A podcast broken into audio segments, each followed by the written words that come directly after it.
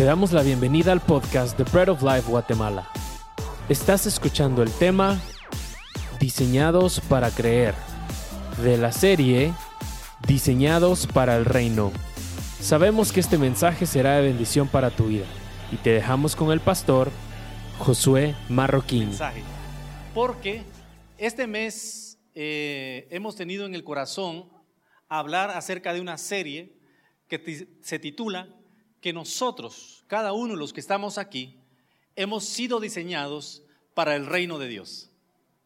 Cada uno de nosotros desde la eternidad, tal como lo dijo nuestra hermana Adelita, Dios tenía los pensamientos y los planes puestos en nosotros para que pudiéramos llegar a pertenecer a su reino, pero para que pudiéramos funcionar dentro de ese reino. ¿Está bien? Hay muchos que viven en el reino, pero no están viviendo las bendiciones del reino. Amén. Voy a explicarme. Hay hijos que los regañan mucho por abrir el refrigerador. ¿Ya? Y dicen, no, no, no, no, estás comiendo de más. No, recordate, tres tiempos, solo. Pero hay hijos que tienen la libertad de si tienen hambre, van y abren el refrigerador. Dos posiciones. Los dos son hijos, pero muchas veces nosotros somos uno de los dos. Así que lo que queremos a través de esta serie es confirmar de que somos hijos libres de Dios. Y que en el momento en que nosotros queremos abrir el refrigerador celestial, podemos ir y hacerlo porque tenemos el permiso de papá. Porque podemos hacerlo. No estoy hablando solamente de cosas materiales, sino estoy hablando de la confianza que podemos tener nosotros en el reino. Así que hoy vamos a hablar acerca de que hemos sido diseñados para el reino, pero hemos sido diseñados para creer.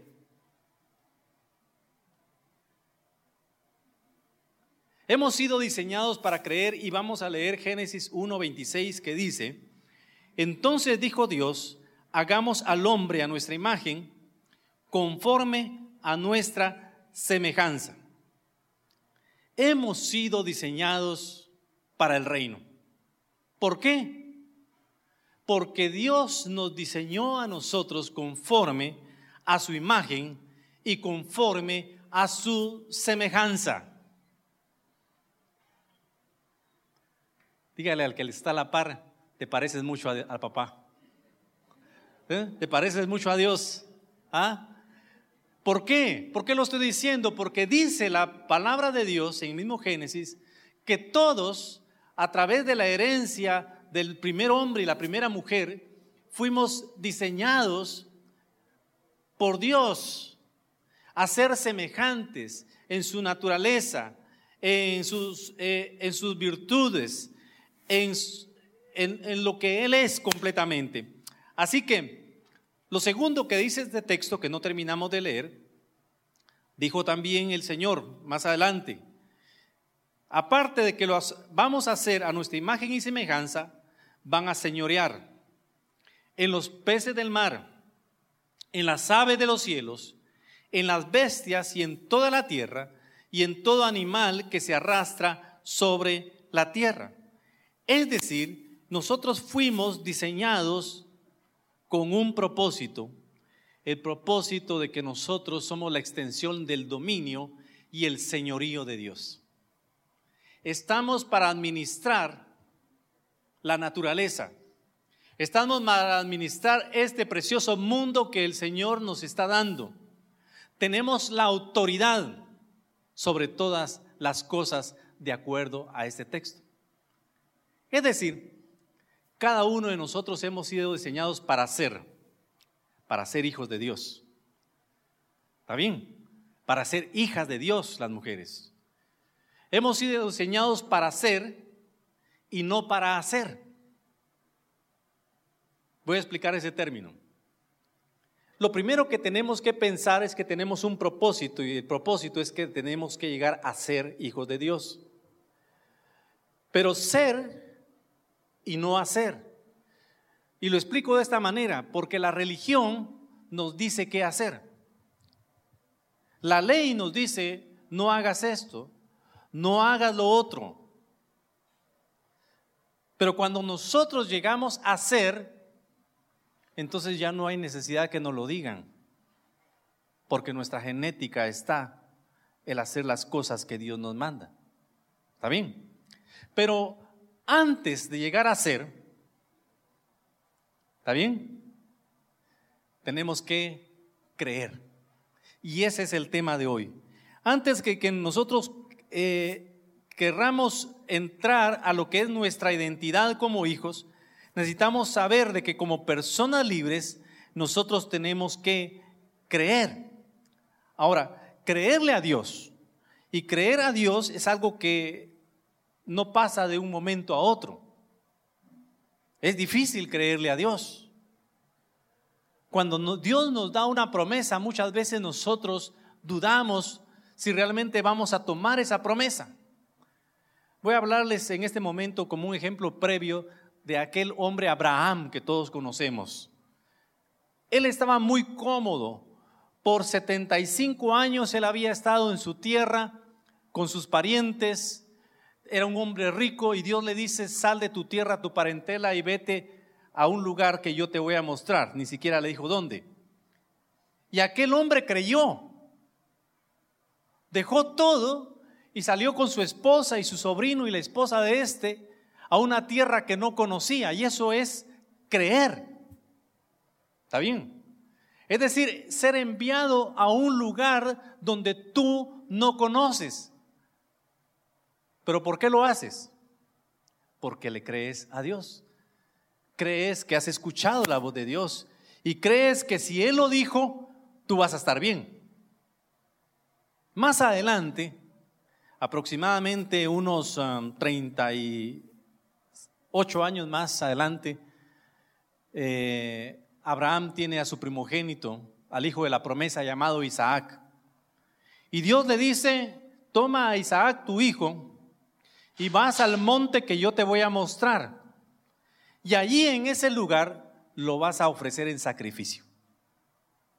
¿Se recuerdan ustedes que Abraham y Sara, su esposa, estuvieron esperando por 25 años para tener al hijo de la promesa?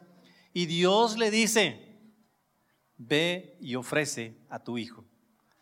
¿Y qué es lo que pasa? Abraham nuevamente es un hombre de fe, es un hombre que cree y dice, Vamos, hijo, porque tengo que ofrecerle sacrificio al Señor.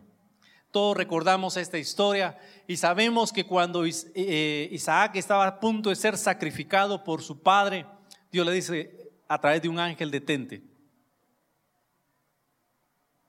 y provee un carnero para el sacrificio en lugar de su hijo. Eso es lo que vamos a ver hoy, de que para creerle a Dios es una situación difícil para nosotros. Si Dios nos diera ese tipo de órdenes, yo creo que estaríamos en problemas, ¿no es cierto? ¿Cuántos sinceramente estaríamos en problemas? ¿Sí? Si Dios nos dice, tienes que hacer esto. Por eso, el creer es un proceso que nos va a tardar muchas veces toda la vida. Pero es el inicio, vamos a decir, para poder llegar a ser los hijos de Dios que Él quiere que nosotros seamos. Así que yo quiero hablarles hoy de que tenemos que creer. Y lo primero que tenemos que creer es un área de certeza espiritual que yo le he llamado, que hemos sido diseñados para tener vida. ¿Está bien? Tenemos que creerle a Dios de que Él nos ha diseñado para que nosotros tengamos vida y vida en abundancia. Hay mucha diferencia entre vivir, sobrevivir y tener vida en abundancia. ¿Estamos? Y lo primero que Dios quiere que nosotros entendamos es que Él nos ha diseñado para creer que sí podemos tener vida abundante. Génesis 2.7 dice la palabra del Señor allí. Entonces Jehová Dios formó al hombre del polvo de la tierra y sopló en su nariz aliento de vida. Y fue el hombre un ser viviente. Déjame decirte que muchas veces sobrevivimos.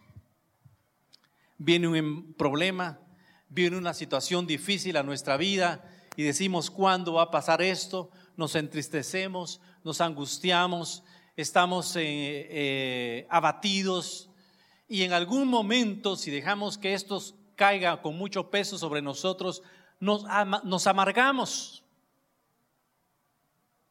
Y estoy hablando de los hijos y de, las hijas de Dios. Llega un momento en que nos olvidamos que el Señor Jesucristo dijo, yo he venido para que ustedes tengan vida y para que la tengan en abundancia. La semana pasada el pastor Esteban ponía un ejemplo muy clásico, que es el apóstol Pablo. Las cartas de Efesios, Filipenses y otras cartas, él las escribió desde la prisión. Y la carta de Filipenses, él decía, regocijaos en el Señor, otra vez os digo, regocijaos. Vuestra gentileza sea conocida por todos los hombres. El Señor está cerca. ¿Qué quería decir el apóstol Pablo? No importan las cadenas que yo tenga. Yo estoy viviendo una vida en libertad. Es decir, la palabra de Dios no está presa. Puedo escribir las cartas a ustedes, iglesias. Puedo bendecirlos Puedo hablarle al carcelero de Dios, de Jesucristo. Puedo compartir con los soldados romanos a los cuales estoy atado. No tengo problema. ¿Por qué? Porque tengo vida en abundancia. No sé si estamos aquí. ¿Ya? Dios quiere que nosotros le creamos que si Él sopló aliento de vida en nuestra nariz, nosotros tenemos vida. Por supuesto, ustedes me van a decir, pero eso tuvo un, problema con Adán cuando él pecó. Y es cierto. Pero Jesucristo lo vino a restaurar cuando Él murió por nosotros. Cuando Él instauró su iglesia, Él trajo al Espíritu Santo que trajo vida nuevamente a la tierra. ¿Estamos? Así que cuando estamos pensando en que hemos sido diseñados para creer, tenemos que creer que Dios nos diseñó para que podamos vivir y vivir una vida en abundancia. Dios siempre ha tenido la intención que vivamos en esa vida. Él nunca ha tenido el propósito de que nosotros aprendamos a las malas. Déjenme recordarles un caso, ¿está bien? Bíblico nuevamente. Llegó un momento en que el rey David no estaba viviendo una vida en abundancia. Había caído en un pecado tras otro hasta que llegó el profeta Natán y tuvo que abrirle los ojos de que les había caído en muerte espiritual. Cuando él supo que había caído en pecado y que le había faltado a Dios, entonces se arrepintió e hizo los Salmos 51 y el Salmo 32. Léanlo en casa. ¿Está bien? Y entonces nos damos cuenta de que como creyentes posiblemente estamos viviendo bajo la mentira de Satanás de que somos sobrevivientes. Cuando Jesucristo nos ha dicho, yo te doy vida y te doy vida en abundancia. Nuestra hija nos puso una película para ver juntamente con nuestra esposa. De repente miramos películas igual que Esteban. ¿Está bien? y nos fuimos a una clásica de, de Bucket List, creo que se dice. ¿Sí? Una lista de las cosas que uno quisiera hacer antes de morirse. ¿Está bien? Y aquellos dos hombres ya no tenían mucha oportunidad de tiempo para hacer aquella lista, aquellas cosas. Pero sin embargo hicieron una lista y, en tres meses hicieron muchísimas cosas que no habían hecho en 70 y 80 años de vida. ¿Está bien?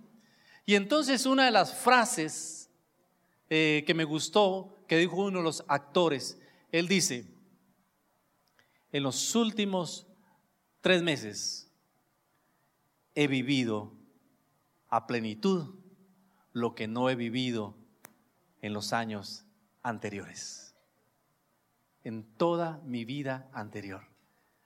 Y me pareció correcto mencionarlo en este momento, porque es momento que le creamos a Dios, que le creamos que Él quiere darnos vida, abundancia, que no importa nuestras circunstancias actuales o el diagnóstico del médico, o, lo, lo, que nosotros veamos en el ambiente político, económico del mundo, nosotros podemos vivir cada día en una vida en abundancia.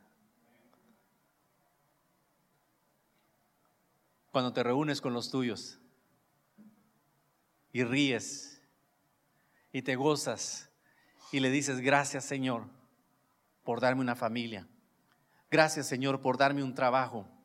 Gracias Señor porque yo estoy sano. Porque hoy pude reunirme y congregarme allí en Bread Life. Tengo salud. Eso es tener vida en abundancia. ¿Está bien? Así que lo primero que quiero dejarles en su corazón y voy a pasar al siguiente, eh, a lo siguiente que tenemos que creer es que Dios nos diseñó a cada uno de nosotros para que tengamos vida en abundancia y no que sobrevivamos cada día. Porque Jesucristo murió precisamente por eso. Murió para darnos vida en abundancia. ¿Cuántos lo creen? ¿Cuántos creen que pueden comenzar a vivir de una manera diferente y creerle a Dios de que los ha diseñado para vivir en un nuevo nivel de vida. Amén. Bueno, démosle un aplauso al Señor. Amén. Gracias Jesús. Ahora, lo segundo es, que quiero dejarles en su corazón, es que Dios nos diseñó para que nosotros podamos vivir en fe. ¿Está bien? Marcos 9, 23 dice, Jesús le dijo, si puedes creer, al que cree, todo le es posible. La semana pasada, el pastor Esteban nos daba el ejemplo de la semilla de mostaza. Se me olvidó traer la mía. ¿Está bien? Tengo en un cuadro grande, en un cuadro no de regular tamaño que nos obsequiaron, y dice Bread of Life allí y en el centro hay una semilla de mostaza que es como un punto negro con un lapicero. Ese es el, más o menos el tamaño de la semilla. Y recordamos que esa semilla de mostaza tiene el potencial para convertirse en qué? En ser un árbol donde van a anidar las aves. Eso es el ejemplo que el Señor Jesucristo puso. ¿Está bien? Y entonces de, la misma manera, yo quiero traer esto como un ejemplo de que si nuestra fe, dice el Señor Jesús, es como el grano de una semilla de mostaza, le diríamos a un monte, trasládate al corazón de la mar, ¿y qué pasaría? Se haría, dice el Señor Jesús. Es decir, si activamos esa pequeña semilla, algo grande puede suceder. Pero tal como el ejemplo que el Señor puso, que si esa semilla no se deposita en tierra, sino se queda en un estante, para ahí no va a servir para nada. Pero si yo la deposito y esa semilla muere, entonces va a traer qué? Mucho fruto.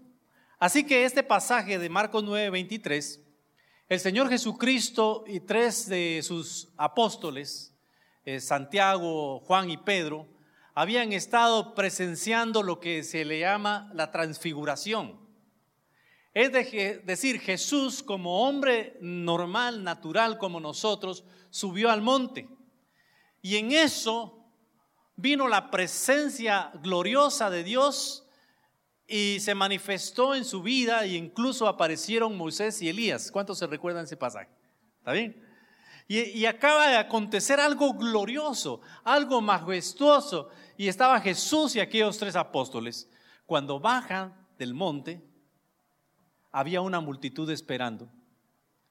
Y un hombre tenía un hijo enfermo. Y desde niño le tomaba un demonio a este jovencito y lo sacudía y echaba espumarajos y lo tiraba al agua algunas veces y otras veces al fuego, dice la palabra de Dios. Así que aquel padre estaba muy atribulado, buscó a, buscó a los discípulos para que pudieran sacar ese demonio del hijo y no pudieron. Así que Jesús los reprende, le dice, ¿hasta cuándo voy a estar con ustedes, generación ingrata? ¿Hasta cuándo van a activar su fe? ¿Hasta cuándo van a poner en obra lo que ya tienen en su corazón? Porque los he diseñado para que ustedes usen esa fe y que hagan grandes cosas. Así que le pregunta al padre, eh, ¿tú crees que puedo sanar al niño? Y él le dice, creo, pero ayuda mi incredulidad. ¿Escucharon? Creo, pero ayuda a mi incredulidad. A mí me, me, me gustan mucho las respuestas de padre, porque en ese plano estamos muchas veces nosotros. ¿Está bien? Necesitamos una ayudita divina para que nuestra fe pueda activarse y que podamos atraer el reino de Dios aquí a la tierra. Es decir, necesitamos reconocer que hemos sido diseñados para creer. Y hemos sido diseñados en este punto para confiar en que Dios sigue siendo Dios en que Dios es el Todopoderoso, tenemos que confiar de que Dios, a través de la fe que nos ha otorgado, puede hacer grandes proezas. Amén. Muy bien. Ahora, Dios nos creó para creerle siempre. Y Dios desea que nosotros aprendamos a través de la fe y de la confianza en Él. Quiero poner un ejemplo eh, breve. Deuteronomio 9:23. Dice que cuando Jehová os envió desde Cades Barnea, aquí está hablando Moisés al pueblo, y le está diciendo al pueblo que ha quedado, cuando Jehová os envió desde Cades Barnea diciendo, subid y poseed la tierra que yo os he dado, también fuiste rebeldes al mandato de Jehová vuestro Dios, y no le creísteis, ni obedecisteis a su voz.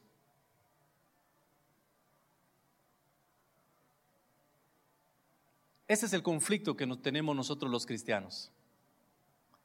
Hemos visto la obra de Dios, hemos visto las diez plagas venir sobre Egipto, hemos visto abrirse el mar rojo, hemos visto la provisión de Dios por 40 años.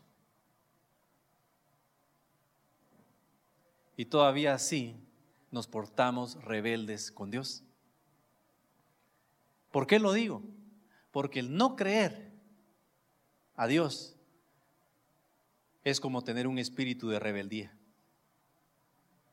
Dios les había dicho a ustedes, dijo el Moisés, que conquistaran la tierra y ustedes no le creyeron y no quisieron.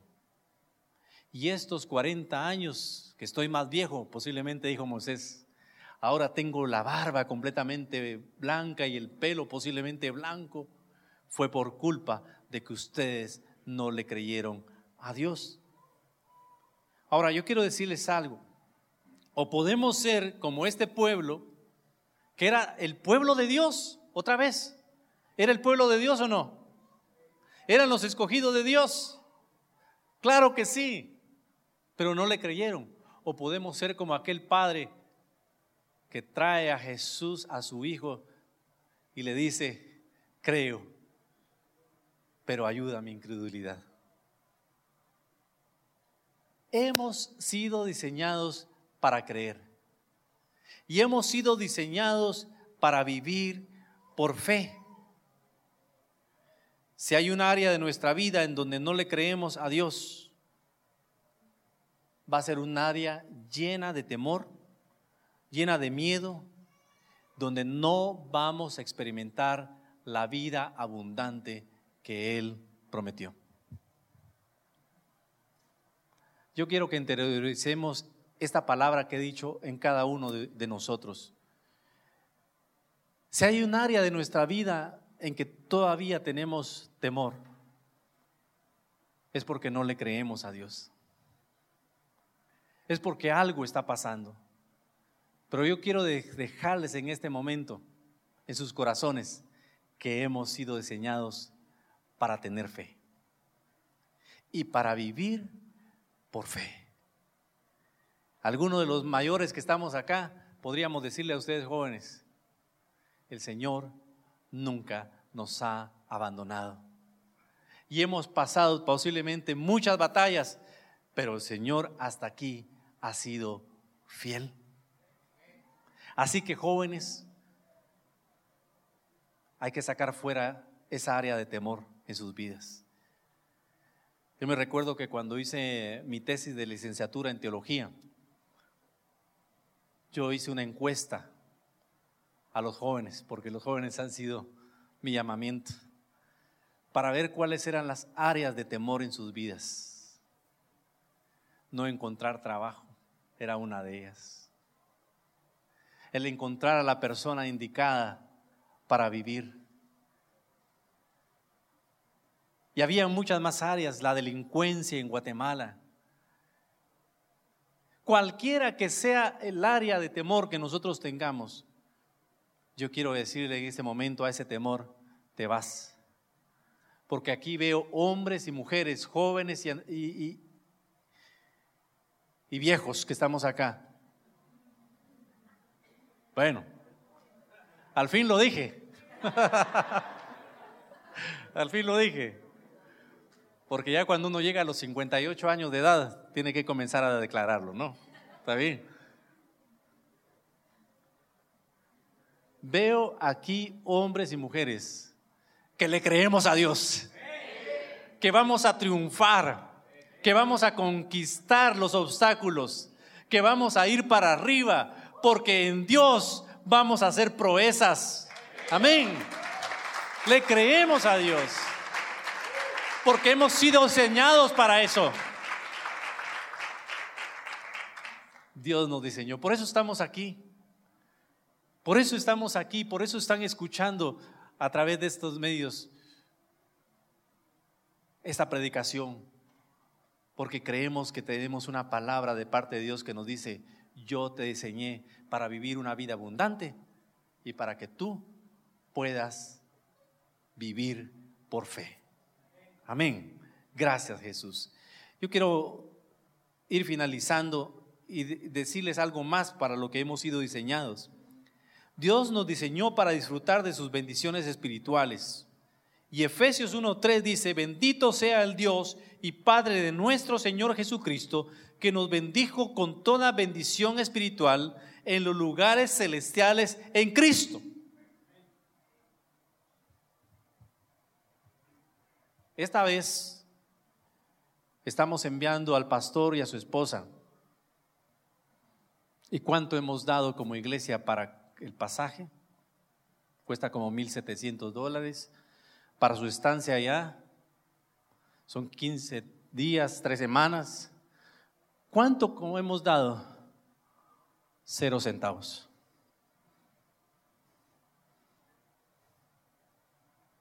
Iglesia, no porque seamos irresponsables, sino porque son las bendiciones que están fluyendo de Dios.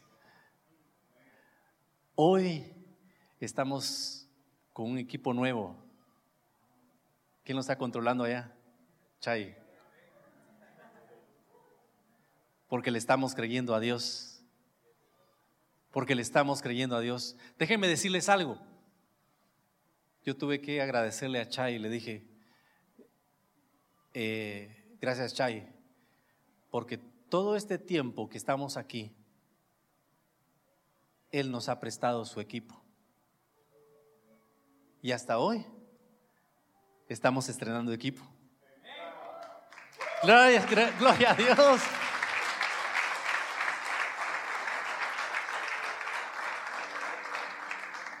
Tres años gratis, pero te bendecimos.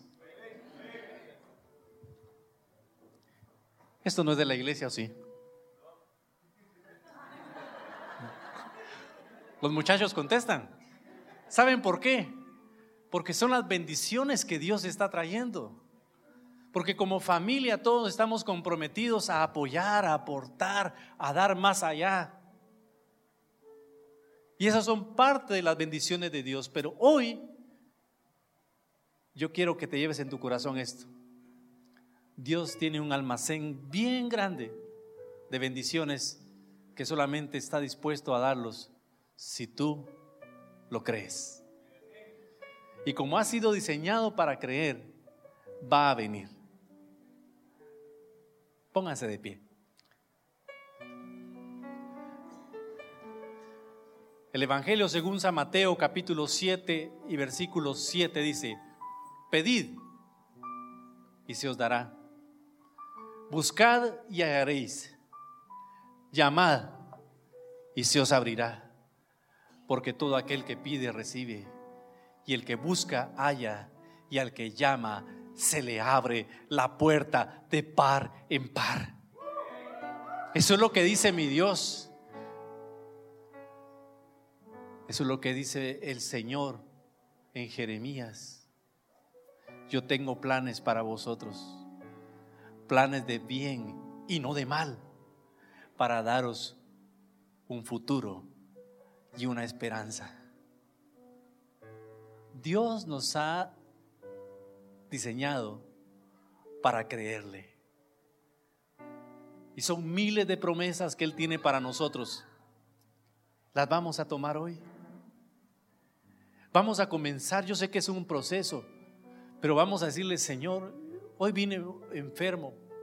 Podemos decirle, Señor, pero dice tu palabra que tú eres mi sanador que por tu llaga yo he sido, he sido curado. Dice tu palabra, incluso en Santiago, en el Nuevo Testamento, que si estamos enfermos, que pasemos al frente y que van a orar los ancianos por nosotros y seremos sanos. ¿Eso es lo que dice o no?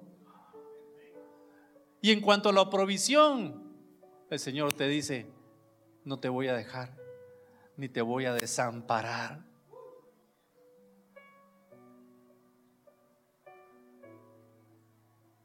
En cuanto a las relaciones, el Señor te dice, ponte a cuentas.